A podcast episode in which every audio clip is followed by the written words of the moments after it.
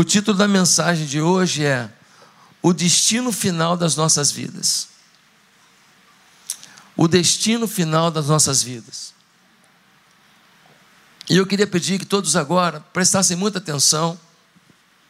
Eu não quero me estender, mas eu preciso que você entenda o que a Bíblia diz. Muita gente fala sobre a vida, muita gente fala sobre a morte, muita gente tem opinião para cá e para lá.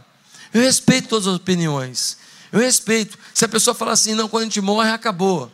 Ah, quando a gente morre, a gente é, volta até acontecer isso. A pessoa pode falar o que ela quiser. Mas eu queria hoje falar o que Jesus diz. O que a Bíblia diz.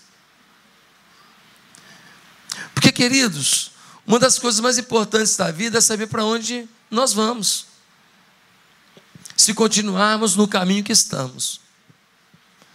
É muito ruim você estar numa empresa e você está crente, crente que você é o próximo a ser promovido, e na avaliação de final de ano, o seu avaliador, o seu gerente, chega para você e fala para você que você errou tudo. Que você foi num caminho que não vai te levar a nada. E aí você vira para o seu gerente e fala assim: Mas um ano depois você vem me falar? Eu estou crente, crente, que eu vou ser o próximo a ser promovido, e agora você vem me dizer que eu fiz tudo errado. É muito ruim você estar tá crente, crente, que você está num caminho para agradar alguém, para agradar a sua esposa, e depois de um tempo a pessoa vira e fala assim: aqui, acabou, acabou o casamento. Acabou, como assim? Acabou, não gosto mais de você. Mas como assim? Ah, assim, assim, acabou. Mas Semana retrasada a gente estava planejando levar as crianças na Disney. Nós estamos juntos aqui jantando, estava tudo bem entre a gente, e agora você me falar que acabou? Não, mas já não estou gostando das coisas há muito tempo. Você não está gostando e não fala, não abre o coração, não mostra a dimensão da sua dor. Por que você não falou nada concreto, preciso, profundo? É muito ruim a gente ter uma expectativa e ela ser frustrada. E sobre vida e morte é muito perigoso ouvir qualquer pessoa que não seja o filho de Deus. É muito perigoso ouvir opinião de pessoas, de pastores, de guru, do que for. É melhor você ouvir a voz de Jesus. Ele é a melhor pessoa para responder. Aliás, a Bíblia nos informa que uma vez um grupo foi lá para prender Jesus. Eles foram enviados para prender Jesus. Quando eles chegaram lá para prender Jesus, falou: já que a gente vai prender ele, vamos ouvir um pouquinho. Aí eles voltaram. Quando voltaram, o pessoal falou: Ué, não prenderam ele não? Falou: não dá para prender aquele homem não. Como assim? Não dá, porque ninguém fala o que ele fala, ninguém fala do jeito que ele fala. Ninguém fala com a exocia, a palavra grega, com a autoridade que ele fala. Só podia pensar em prender Jesus quem não o escutasse. Ele era a revelação de Deus para o homem. Existe uma parábola na Bíblia, uma história na Bíblia, que é a forma de Jesus ensinar. Ele contava historinhas e depois ele aplicava ao mundo real em cima daquela historinha. E é uma história que Jesus conta em Lucas capítulo 16. É a parábola do rico e Lázaro. Eu gostaria que você abrisse a sua Bíblia. Lucas capítulo 16, do verso 19 ao 31. E com base nessa parábola, Jesus estabelece alguns princípios sobre a vida e a morte e sobre o destino final de nossas vidas. Eu queria que você lesse esse texto. Se tem alguém do seu lado, você ofereça a sua Bíblia. Se você está com iPad, iPhone, smartphone, o que for, você pode abrir nesse momento. Mas sai do WhatsApp. sai do WhatsApp, sai do Facebook. Fica só na Bíblia nesse momento. Senão o diabo pode te mandar um recado. Vamos lá? Lucas 16, nós lemos assim: havia um homem rico que se vestia de púrpura e de linho fino, e vivia no luxo todos os dias. Diante do seu portão fora, deixado um mendigo chamado Lázaro, coberto de chagas. Este ansiava comer o que caía da mesa do rico, até os cães vinham lamber suas feridas. Chegou o dia em que o mendigo morreu e os anjos o levaram para junto de Abraão. O rico também morreu e foi sepultado.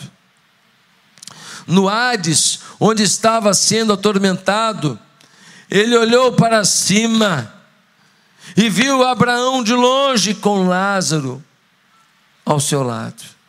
Então chamou: Pai Abraão, tem misericórdia de mim e manda que Lázaro molhe a ponta do dedo nas águas e refresque a minha língua, porque estou sofrendo muito neste fogo. Mas Abraão respondeu: Filho, lembre-se de que durante a sua vida você recebeu coisas boas, enquanto que Lázaro recebeu coisas más. Agora, porém, ele está sendo consolado aqui você está no sofrimento. E além disso, entre vocês e nós há um grande abismo, de forma que os que desejam passar do nosso lado para o seu, ou do seu lado para o nosso, não conseguem. Ele respondeu: Então eu te suplico, Pai, manda Lázaro ir à casa de meu pai, pois tenho cinco irmãos. Deixa que ele os avise, a fim de que eles não venham também para este lugar de tormento. Abraão respondeu: Eles têm Moisés e os profetas, que os ouçam. Não, pai Abraão, disse ele, mas se alguém dentre os mortos fosse até eles, eles se arrependeriam. Abraão respondeu: Se não ouvem a Moisés e os profetas, tampouco se deixarão convencer, ainda que ressuscite alguém dentre os mortos.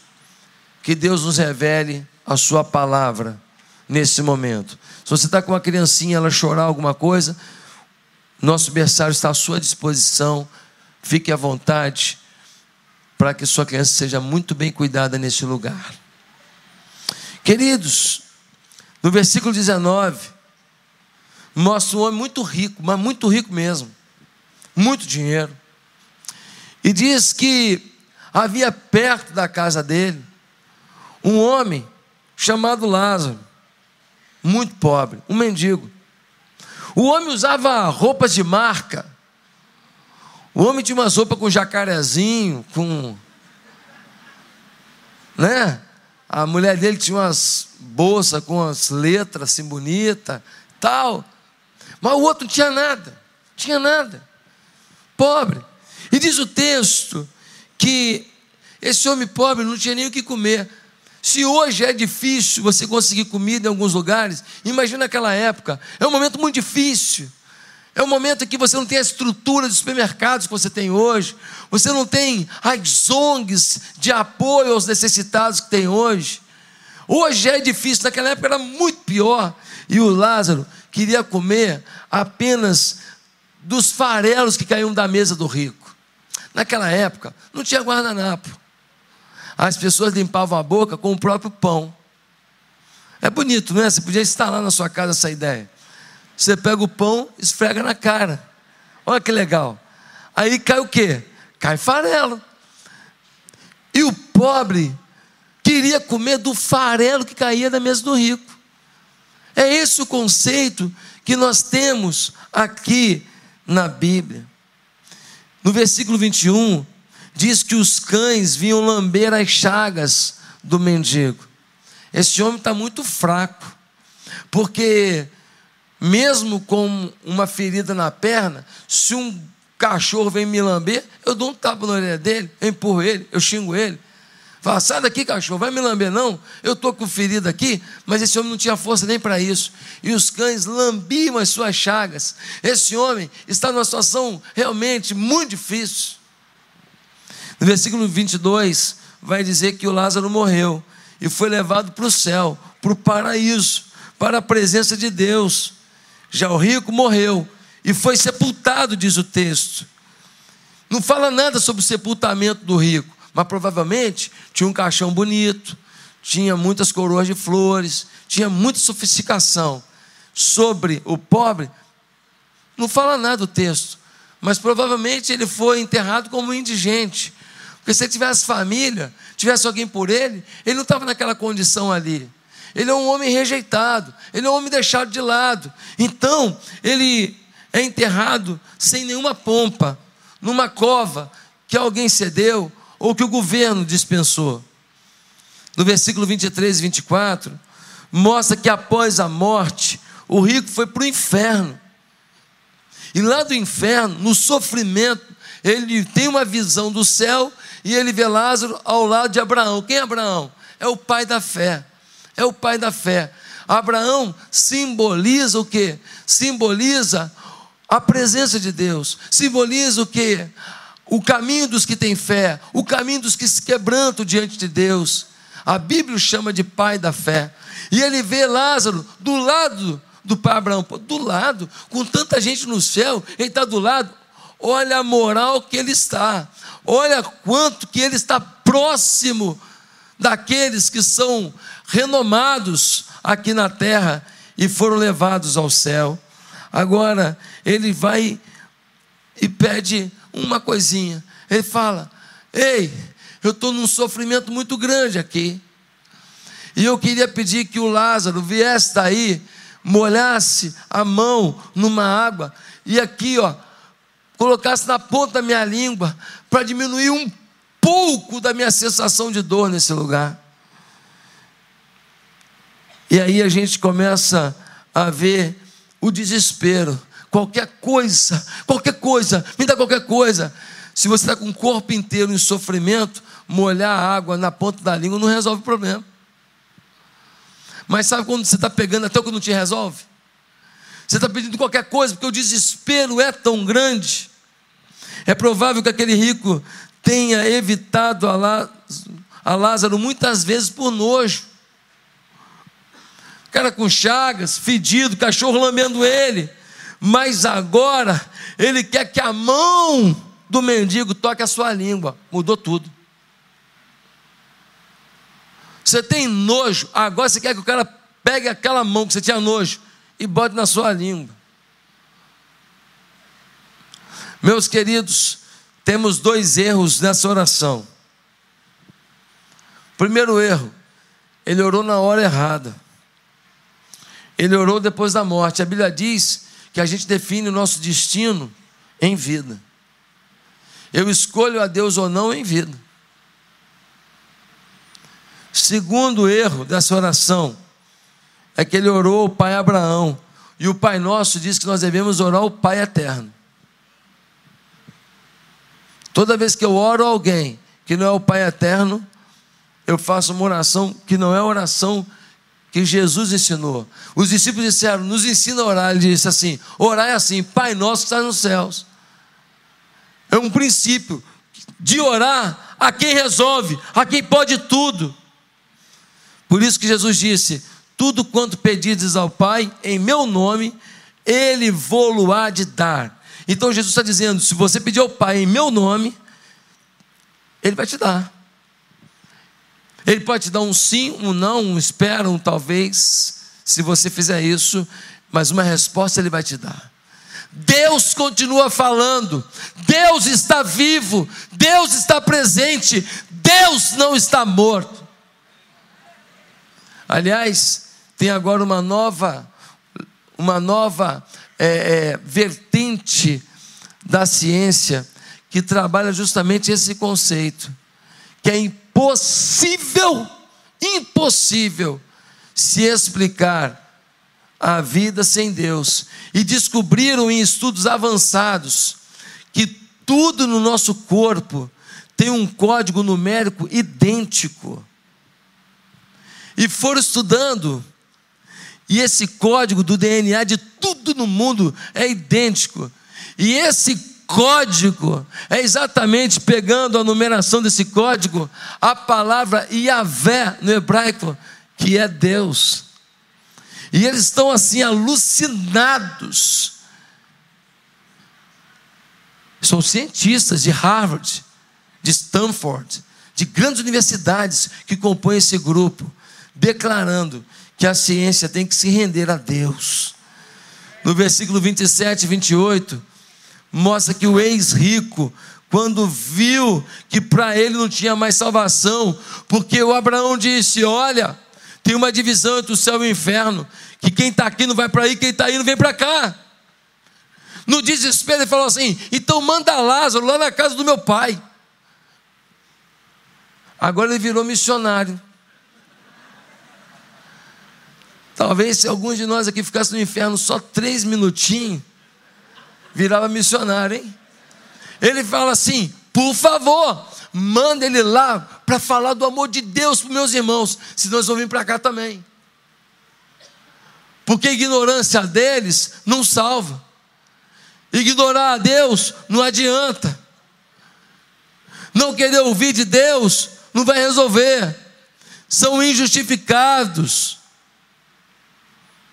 Não adianta dizer, não, eu, eu, eu, eu não ouvi muito bem, por isso que eu não aceitei, não, querido. Você teve chance de ouvir, você rejeitou. Então agora, assuma os compromissos, assuma também as respostas dos compromissos que você assumiu em vida. Queridos irmãos, diz o texto que ele fala: manda lá, por favor, alguém. E aí Abraão diz: eles têm os profetas, eles têm Moisés, ou seja, os primeiros livros da Bíblia, Gênesis, Levítico, Números e Deuteronômio, eles têm Moisés, o Pentateuco, os cinco livros da Bíblia, eles têm os textos sagrados, e ainda que alguém ressuscite, se eles não crerem nas Escrituras, eles não serão salvos, diz Abraão. Queridos, Quais são os ensinos sobre o destino final de nossas vidas que nós temos nesse texto? O que Jesus nos ensina aqui? Primeiro, a morte atinge todas as pessoas. Pastor, isso é óbvio. É óbvio na nossa inteligência, mas não é óbvio no nosso comportamento, não. Tem um monte de gente que vive como se fosse viver 1.500 anos. Está se achando. Acha que é infinito. Highlander. É.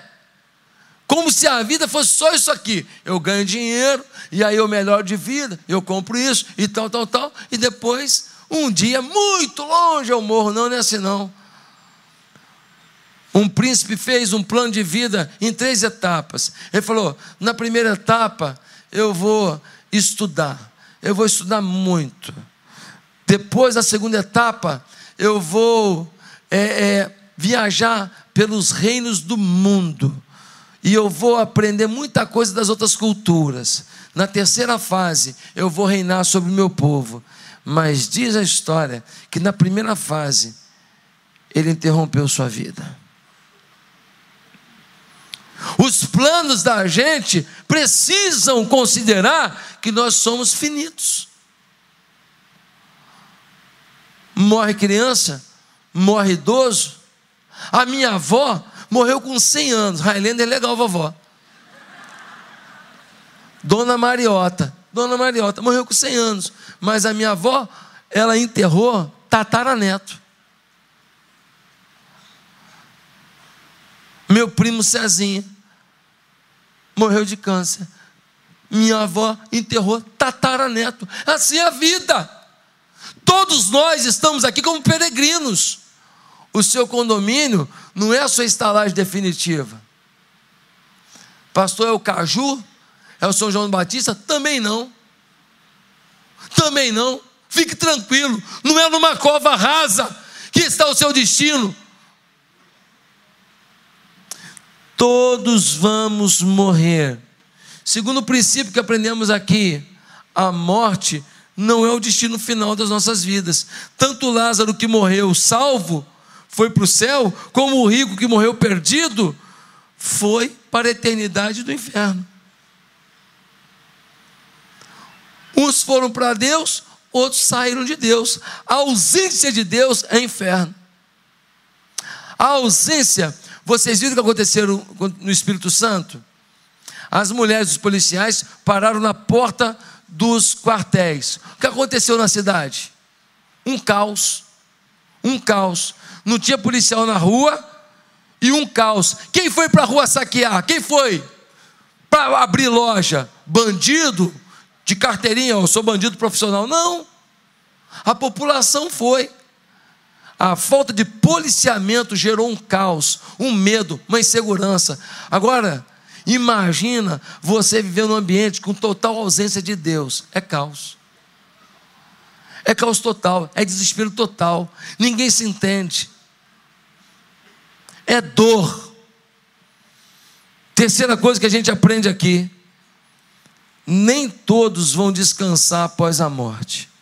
É comum a gente falar assim: ah, descansou. Ah, Fulano descansou. Mas a Bíblia diz que Lázaro descansou mas o rico não.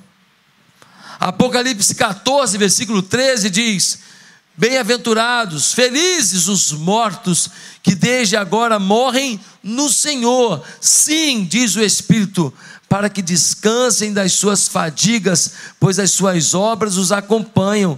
Quem é que morre no Senhor? Quem vive no Senhor. Você não vive longe do Senhor e agora morre no Senhor. Você está num caminho, querido. Você não faz retorno na hora da morte, não. Você está num caminho, você morre no Senhor, você continua com o Senhor, porque a vida humana não interrompe a caminhada com quem você está.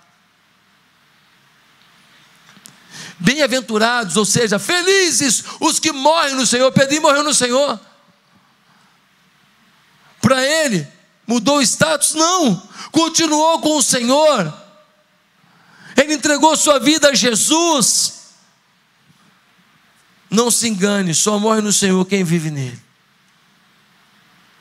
Quarto lugar, aprendemos nesse texto que quando morremos, nosso destino já está definido: céu ou inferno.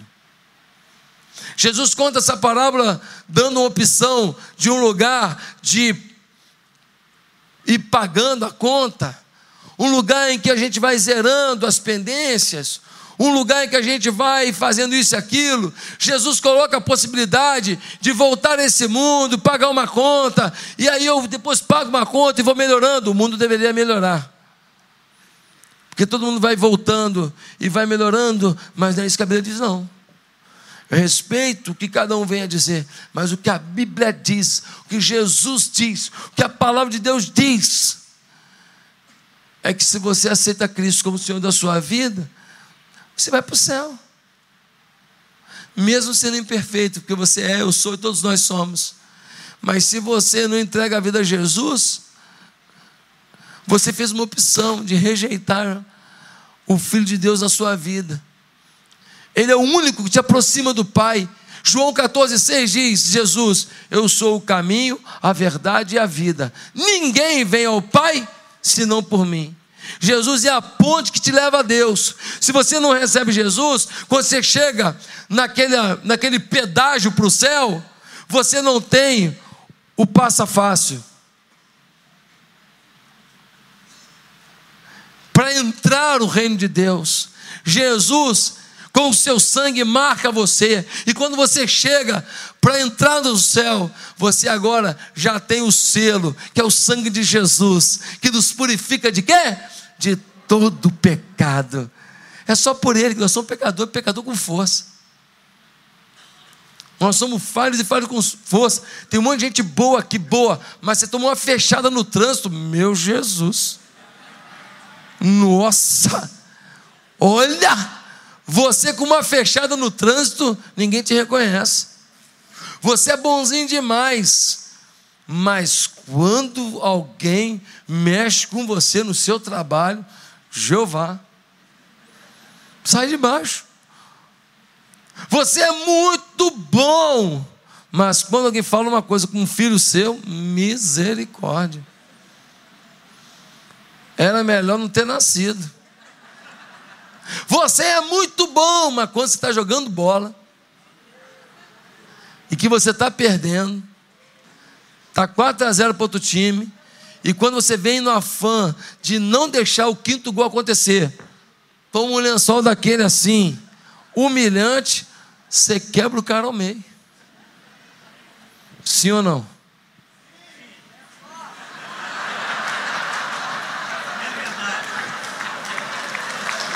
É assim. É assim.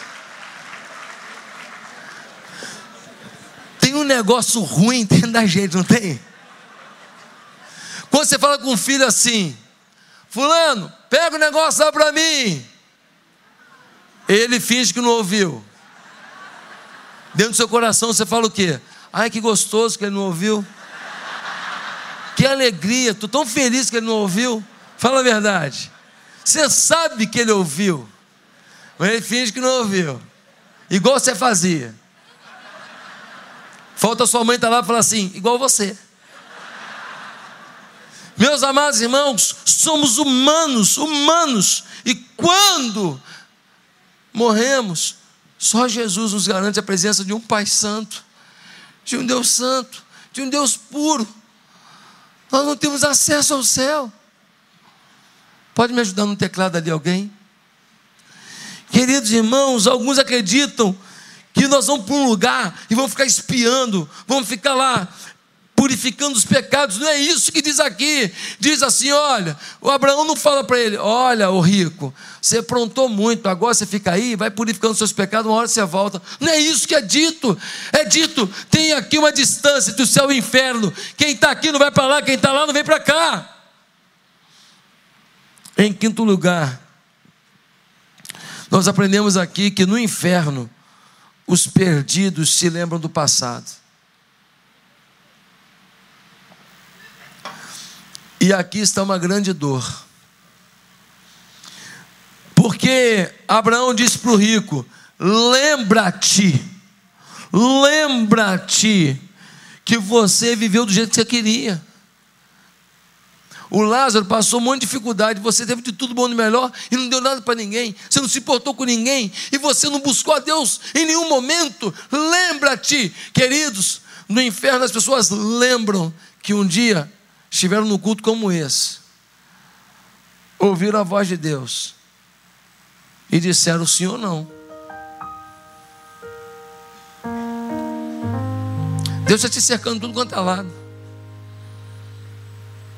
Deus te ama tanto, mas tanto, mas tanto, mas tanto, que Ele bota alguém para estudar com o teu filho, que Ele bota uma professora também para falar do amor de Deus, que Ele bota um empregado que escuta música evangélica o dia inteiro na sua casa. Você não aguenta mais.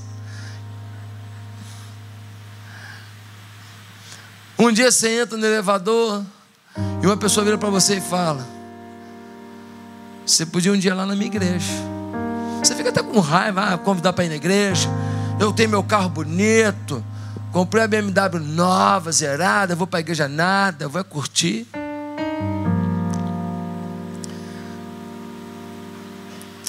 Um dia você estava zapeando a televisão, tum, tum, tum, tum, tum, pum. Você parou cinco minutos. Você começou até a gostar do que você estava ouvindo. Deus falando contigo. Mas aí veio o preconceito. Não, eu vou ouvir, vou ouvir religioso nenhum, não. É tudo ladrão. É tudo safado. Nem é assim que falam. Quando eu era analista de sistemas, trabalhei em grandes corporações, fui consultor. Eu escutava de muitos amigos isso, e meu pai era pastor. E meu pai não tinha uma casa própria, mas eu escutei isso muitas vezes. Todo médico é safado? Todo policial é vagabundo?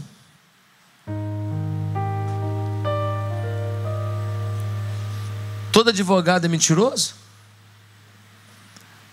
Todo corretor é enganador? Todo vendedor de carro usa cordão de ouro? Estou brincando.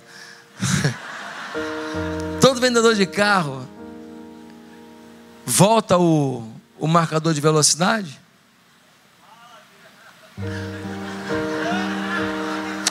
Todo morador da barra dá dinheiro para o guarda para não ser multado? Muito perigosa a palavra todo. Sabe por quê? Porque quando você julga todo mundo, você deixa de olhar para você.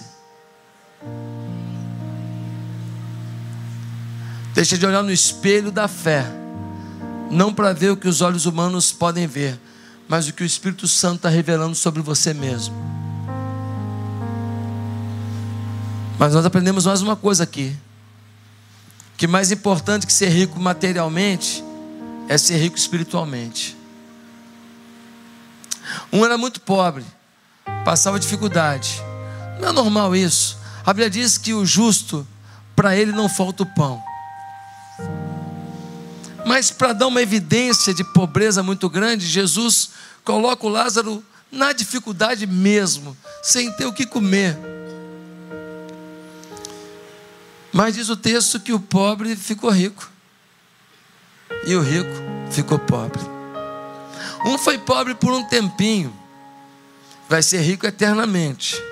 O outro foi rico por um tempinho, vai ser pobre eternamente. Uma vez eu fui visitar uma família numa favela lá da Ilha do Governador. Cheguei lá, aqueles copos de cristal mocotó em base. E o cara ofereceu um cafezinho para mim, e eu estou tomando um café com aquela família. E aí o menino pulava no colo do pai para lá e para cá. A mulher falava com o marido com tanto amor, com tanto carinho. E o pensamento ficou na minha cabeça é: quanta riqueza no meio de tanta pobreza. Mas quando eu vim pastorear aqui na Barra, eu entrei em casas muito lindas,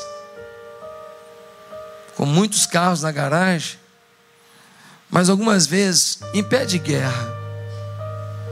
E eu pensei, quanta pobreza no meio de tanta riqueza. Amados, a última afirmação para terminar a mensagem que eu quero dar para você é que a Bíblia é suficiente para ajudar qualquer um aqui a ser salvo e garantir que você vai para o céu e não para o inferno, e garantir que você vai viver com Deus hoje, para o seu dia a dia e para sempre na eternidade. Por isso eu queria convidar você agora a ouvir o final da afirmação de Abraão. Ele diz assim: Eles têm Moisés e os profetas, que os ouçam.